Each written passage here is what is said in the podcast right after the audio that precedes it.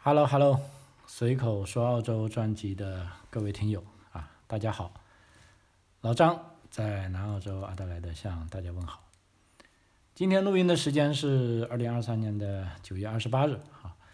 呃，那么今天录一期节目呢，就是我想讲的啊，我想跟大家分享的啊，因为之前大家都看了，录了几期关于这个呃州政府担保的这个移民政策方面的一些信息分享，因为很多听友需要听啊，那么今天呢，就轮到我讲一些啊，可能并不是那么多人爱听的啊，但是我觉得这又是一个啊非常重要的一件事情啊。关于这个，也就是说，马上在十四天后吧，应该在十月十四号要举行的这个澳大利亚的全民公投啊，啊，至少我学了一个单词叫 referendum 啊，这个。单词平时很少用哈，因为澳大利亚上一次的全民公投已经是一九九九年了哈，也就是说二十四年前了啊。那么很多包括新来到澳大利亚的移民啊，在二十多年来的，也就是说第一次有机会来参与这一次的这个呃全民公投啊。全民公投老实说那可是比呃参加联邦大选。比你参加选总理、选州长重要的多了啊！因为为什么呢？全民公投呢是具有，只有全民公投，根据澳大利亚法律的规定才能修改宪法。第二呢，全民公投呢是一个不可逆的东西啊，就是说你这次如果你通过了啊，那么宪法的这个东西呢，按照澳大利亚的人说法呢是不能随便去。修改它的啊，每一个字，甚至每一个标点符号，啊，你不可能说总理说要修改就要修改，或者议会说要修改就修改，不行，啊，唯一的一点就是说，呃，宪法的修改在澳大利亚必须要通过全民公投这件事来决定，啊，因为你想，你对一个总理不满意，那三年后你可投票把他赶走；你对州长不满意，也是三四年后你都可以把他赶走。那你对宪法不满意啊？那你要组织一次全民公投都不容易啊！你再别说要通过它了啊！所以这个全民公投呢是一个啊非常严肃的事情啊，它的这个重要程度可以说远远超过了啊你投票选总理还是选州长啊这类啊事情啊，而且呢这个。全民公投呢，是所有符合条件的选民对是否修改宪法的提议作出投票。那么在澳大利亚呢，全民公投是修改宪法的唯一一个途径啊。也就是说，这个全民公投的结果是有约束力的啊。比如说这一次的公投提出的问题，如果获得大家大部分人说 yes 啊，那么联邦政府就必须根据这个结果。啊，采取行动修改宪法，怎么样修改宪法呢？啊，现在公投已经出来了，大家要求在宪法里加一句话，那么政府呢就必须要把这句话写出来，然后呢就交给议会上院下院去讨论，啊，最终呢就按照呃公投的这个全民公投的意志来进行修改宪法。而全民公投要获得通过呢，是必须要满足双重多数条件啊。所以为什么说全民公投很难呢？比如说，根据目前澳大利亚的法律哈，就是说修改宪法的提议必须要达到双重多数的要求才能获得通过。也就是说，首先全国的有效赞成票必须占大多数，也就是说必须要超过百分之五十。并且啊，记得这是一个并且啊，and 就是说这些有效赞成票占大多数的州也超过半数啊，也就是说，如果这一次投票全民公决 say yes 要修改宪法获得通过，首先所有投票选民的人要超过百分之五十才能够。第二呢，就目前澳大利亚有六个州，那这六个州呢，你如果只有三个州。的人超过百分之五十说赞成还不行，必须要有四个州，也就是说也要超过百分之五十的啊这个州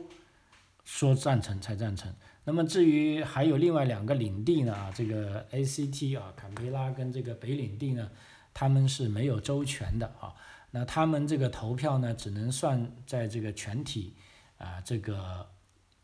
呃公民的投票当中。那作为剩余的六个州呢，是有州权的啊。所以这一次的全民公投呢，选择具体的时间呢，这个啊澳洲总理阿尔巴尼斯呢，特别是跑到南澳洲来宣布。啊，因为据说南澳洲就目前民调来说是一个呃摇摆州哈，如果全国的选票超过了百分之五十，啊，但是呢只有三个州才超过百分之五十，那即便你全国超过，这一次公投呢依然也是就等于说是失败的啊，所以澳大利亚的公投呢其实真的不多啊，我们知道澳大利亚联邦呢在一九零一年出现后。啊，澳大利亚在一九零六年举行了首次公投，啊，那么至今为止，其实一共想发起公投呢是举行过四十四次，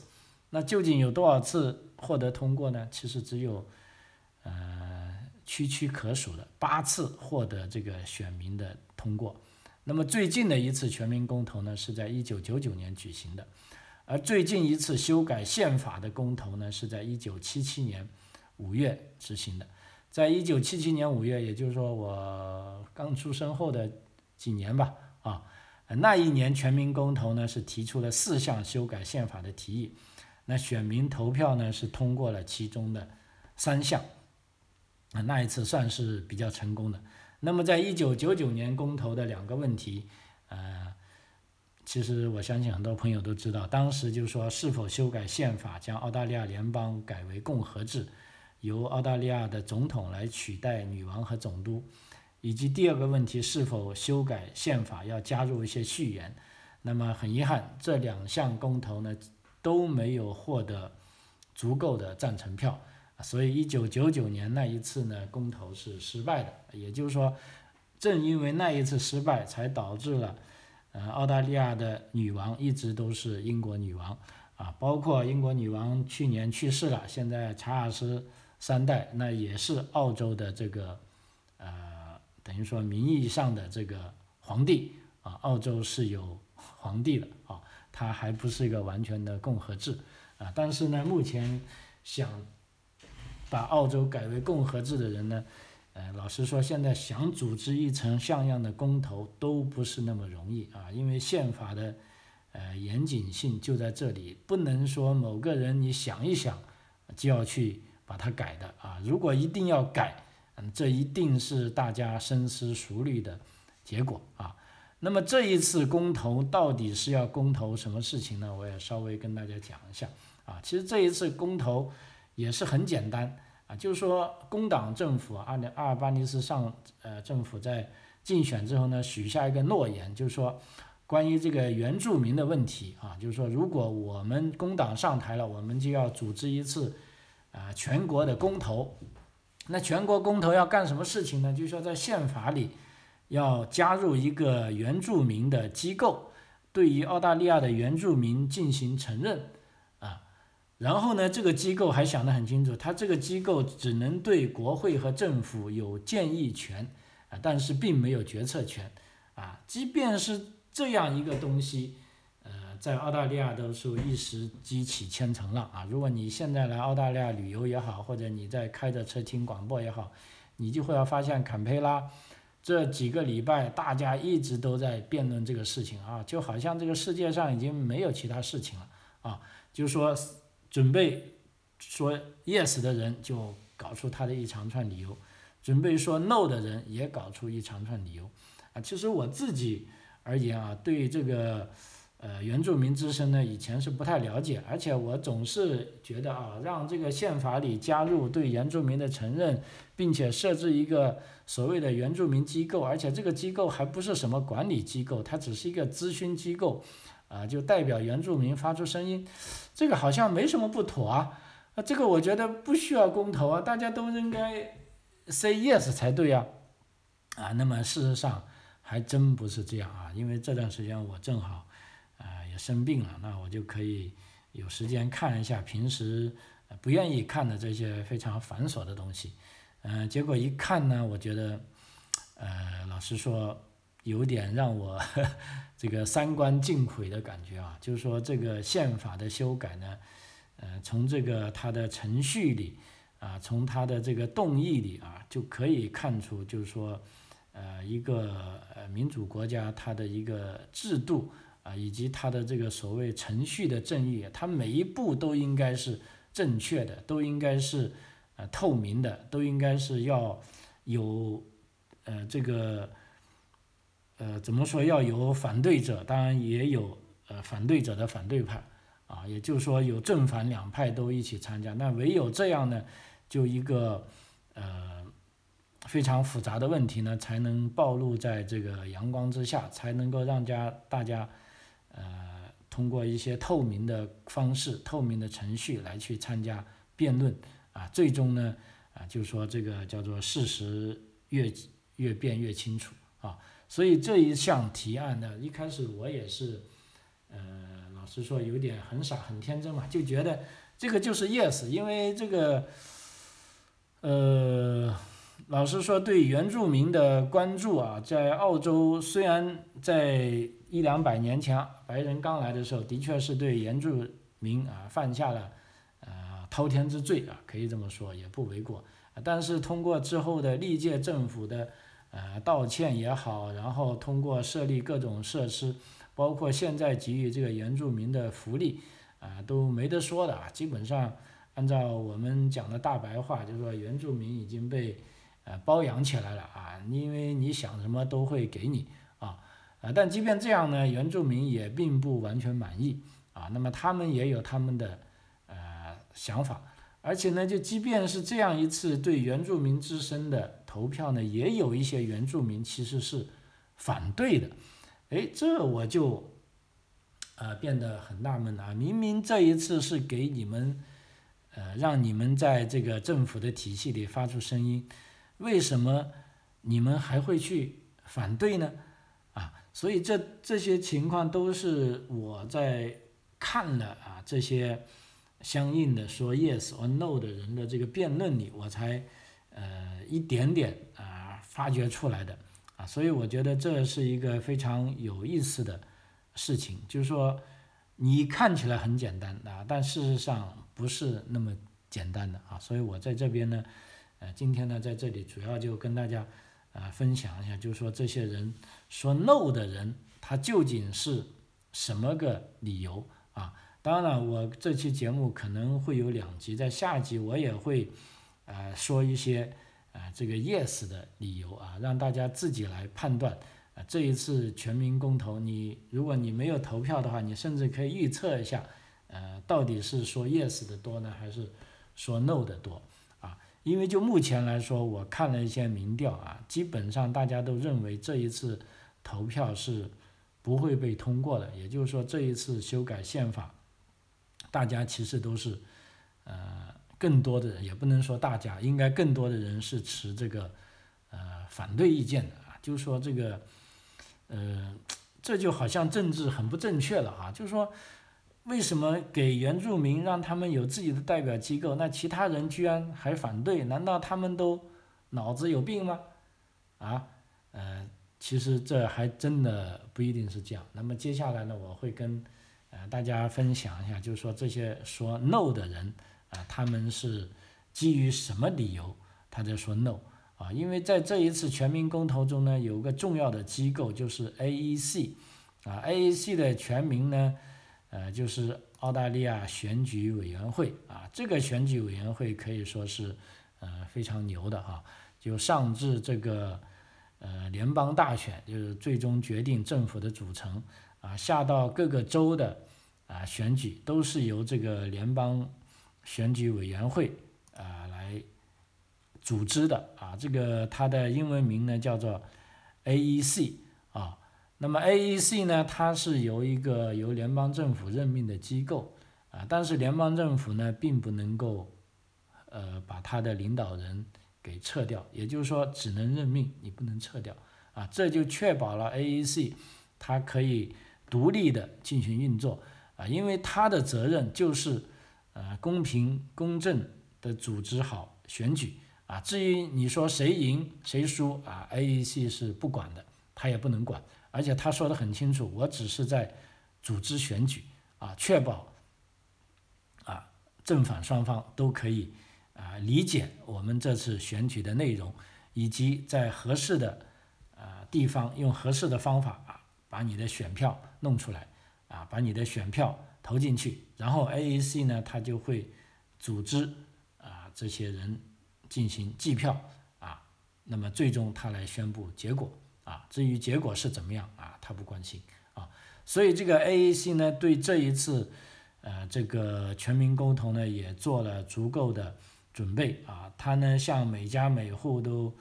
呃发送了这个小册子啊。这个小册子呢是大概有三十多种语言版本的啊，还有专门给残疾人呃看的，还有给一些失明人士看的。啊，那么仅仅这三十四种外语呢，啊，再加上三种原住民语言啊，那么在中文里呢，除了普通话啊，还有广东话啊，就确保啊，使用每一种语言的人都能，呃，在这个澳大利亚多元文化的国家里呢，可以啊非常清晰的啊了解你要干的是什么事情啊，然后你才能会去做出一些正确的啊决定啊。那么这份全民公投的这个呃叫做信息表格呢，基本上呃它是呃每一方投票，就是说写 yes 或者写 no 的，都有机会呃出一份陈述文件。这个陈述文件呢是不超过两千字啊，用英文来计算啊。那么这程序文件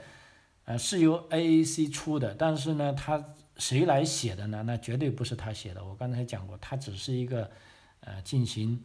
呃选举的一个机构。那么是谁写的呢？就是由国会议员啊，比如说现在大家来公投了，那肯定有人说 yes，有人说 no。那说 yes 的人呢，就写了十点理由，就啪啪啪的啊，就是说你看我们为什么要说 yes，我们号召更多的人来投 yes。那么说 no 的人呢，他也是啊，啪啪啪的写了十点理由，就说我们为什么要说 no？哎，大家来看我讲的有没有道理啊？所以这十点啊，一共大概是两千字啊，都被 AAC 放在他的这个全民公投的这个小册子里面啊。那么大家都可以啊，如果你不懂这个事，你可以去看这个小册子啊。那么在这里呢，我就跟大家啊。讲一些，就是说我自己能理解的，就是说为什么有人要选择说 no 啊，也就是说啊不允许这一次的呃宪法呃因为这个原住民的啊这个之声而受到修改啊，呃投 no 的理由呢，那首先呢它是有个概述啊，他就说他的理由呢说这次举行的全民公投并不只是为了实现承认那么简单啊。那么提议建立原住民之声，代表着更为深远的诉求。如果这一次获得通过，那么我们的宪法将出现有史以来最大的改变。啊，那么就法律而言，这存在未知后果的风风险，将带来永久的分裂。啊，呃，为什么这么说呢？我大概解释一下。因为这个次呢，呃，如果一旦大家都说 yes，就是说 yes 的人超过一半，就要去修改宪法。那这时候呢，就要在宪法里加入这么一句话，就是说，要求修改宪法，设立原住民和托雷斯海峡岛民之声，作为对原住民和托雷斯海峡岛民是澳大利亚原住先民的承认。啊啊，其实就是要干这么事情。但选 no 的人呢，他认为如果写了这句话进去呢，呃，接下来就会延伸出很多呃意想不到的风险。比如说你写进这句话进去，然后呢就会出一个所谓的原住民之声这个机构。那这个机构呢，它究竟是由谁选出来的？现在还不一定。他是由怎么样的人选出来的？也不一定。但是我们知道的呢，就是说这个机构它又是独立在。目前政府之上的，也就是说，他对联邦政府的所有政策，他都可以从原住民的观点提出，呃，这个咨询，啊或者询问，那你这个是政府呢，你就必须要去回应他啊。虽然他没有任何权利，你也回应他。如果你回应的不满，OK，那这时候呢，我们知道这个原住民之声呢是经过宪法的呃修改而成立的机构。那么经过宪法的修改而成立的机构呢，这时候政府是没有资格。对他进行说三道四的，啊，那么呢，你要否决他的提议，那只能通过高等法院，而且这个宪法的解释也能最多只能通过最高法院来解释。那么最高法院一参与这个事情呢，那就不得了了啊。那这样呢，所以这些议员们就表示反对，就说这个机构一旦成立呢，就说，呃，对就法律而言，这就是属于叫。未知后果的风险啊，也许会给澳大利亚带来有史以来最大的改变，因为也不知道怎么改变，因为现在很多细节都没有出来啊，所以投这个 no 的票的人，他的理由就是说，如果你们都不清楚这些事情，那么你最好就投 no 啊，不要投 yes 啊，这就是投 no 的票的一个啊非常综合的概述啊。那么投 yes 的呢，就明显的，呃，我感觉就比较高大上了。比如说投 yes 的，他是这么写的，他说，投票理由陈述 yes 啊，为原住民和托雷斯海峡岛民以及全体澳大利亚人创造更加美好未来，投 yes 票；为团结希望和实现积极改变，投 yes 票。如果你投了 yes，就意味着第一是承认，承认什么呢？承认原住民和托雷斯海峡岛民在宪法中的地位，并向这一绵延绵延了六万五千年的文化和传统致以敬意。第二呢，是你投了 yes，就意味着聆听，啊，聆听原住民和托雷斯海峡岛民就影响他们生活的事物提出建议，以促使政府做出更好的决策，啊，同时呢，投 yes 意味着。有更好的结果啊，比如说可以推动原住民的卫生健康、教育、住房领域出现的这个实际情况，使人们能够拥有更好的生活啊。只有你才能让这些改变成为现实啊啊，这就是投 yes 的理由啊。那么投 yes 理由也很讲的也很呃，对前景也很美妙，就是说只要投了 yes，有了这个原住民之声。这个机这个机构，那么这个机构呢，就可以对凡是属于原住民的事物，都对政府提出建议啊。虽然说这个机构只有提出建议权，但是由于至少他提出这个建议，政府呢在某些方面必须要去回应他。那么一回应呢，就会导致啊这个呃大家会更更平等啊，原住民的生活会更美好。啊，那么这个前景呢，想一想，啊，我觉得的确也是很好啊。但是详细了解下来呢，又好像不是这么回事啊。因为为什么呢？啊，就从这个反对派的观点来说啊，这样的啊去修改宪法呢，还有它的这个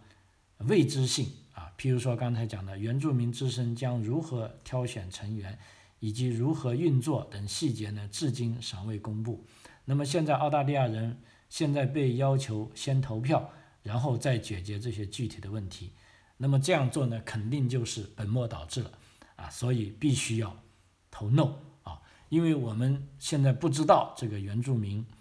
啊自身将如何运作，也不知道谁将参与其中啊。但是我们毫无疑问的知道，它将永久分裂澳大利亚啊。呃，所以这个呃。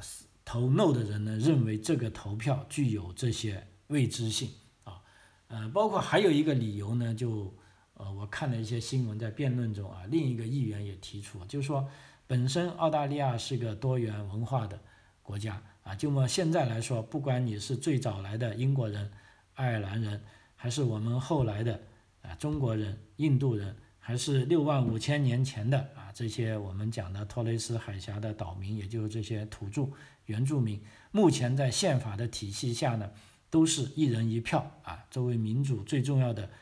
体系，就是一人一票啊，问题呢，你如果有了这个原住民之声之后呢，就很容易啊，一不小心就让原住民就有两票了，因为他们还有一个原住民之声来代表他们的声音啊。那这时候后面来的白人也没有，再后来来的呃我们中国人、呃印度人啊，这个呃西班牙人啊。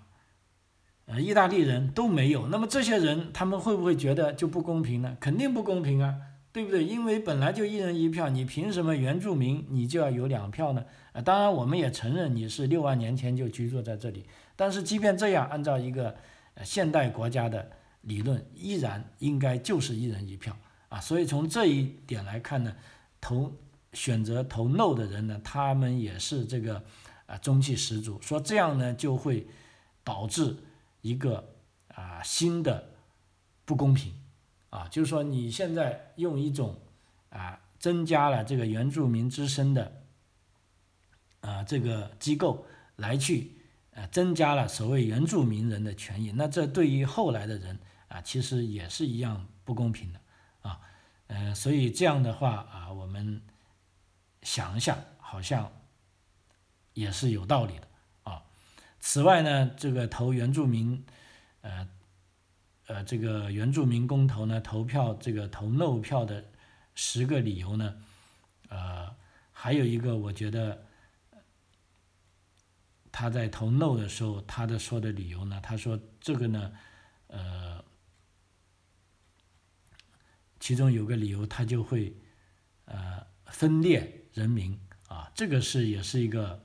呃，很大的理由啊，他这个怎么解释呢？就是说，呃，这个投票将代表一个澳大利亚人群的机构载入我们的宪法，就意味着永久分裂澳大利亚。许多澳大利亚原住民也并不同意啊这么做，因为这违背了我们民主制度的关键原则，即所有的澳大利亚人在法律面前啊一律平等啊。我们的宪法属于每一名澳大利亚人，我们国会代表。所有澳大利亚人，我们的国会现在有十一名原住民的众议员和参议员，这些人数都是史无前例的啊！所以你说这个，呃，澳大利亚原住民在国会没有代表呢，也是不正确的啊。那么现在已经有十一名代表在这，那你怎么解释这个话呢？对不对？呃，所以呢，这也是一个很厉害的这个细节啊。同时呢，还有一个呢，就是说。呃，投反对票的人认为呢，这一次的公投是缺乏细节的啊。当然，这个缺乏细节呢，并不是这个呃 say yes 的人故意做出来的啊，因为这个公投本身它就是一个非常模糊的东西，所以它必须是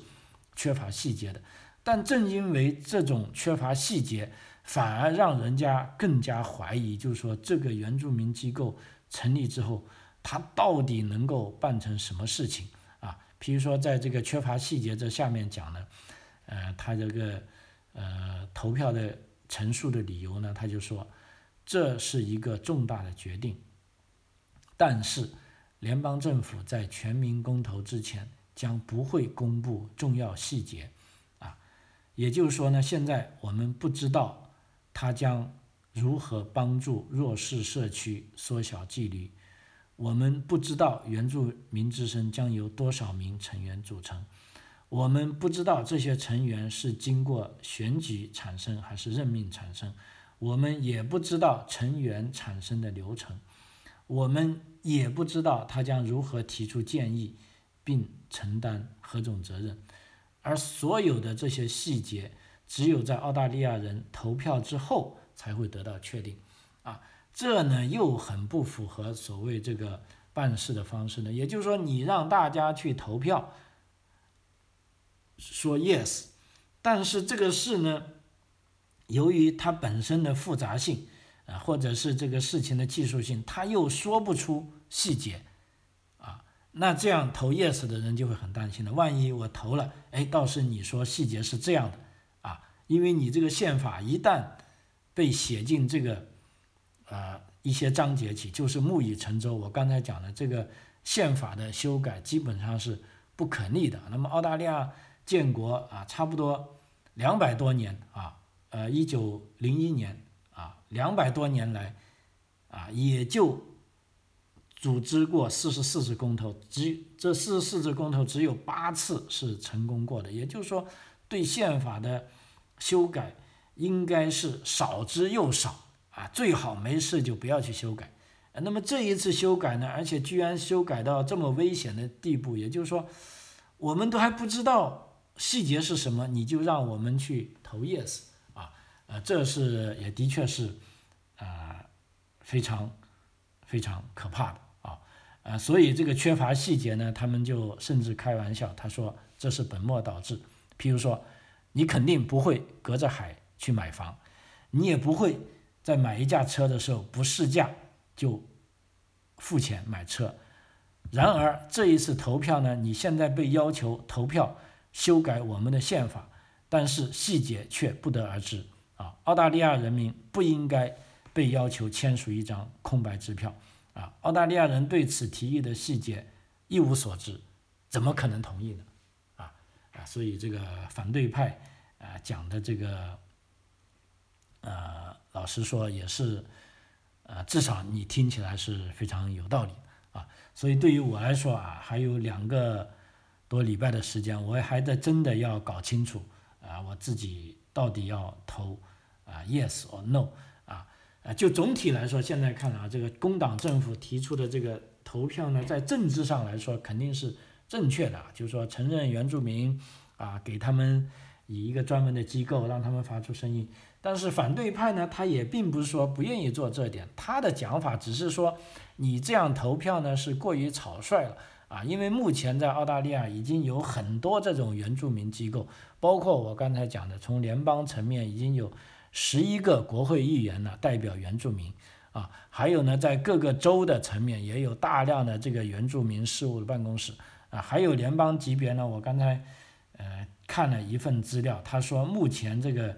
原住民机构呢，在联邦层面呢，大概有一千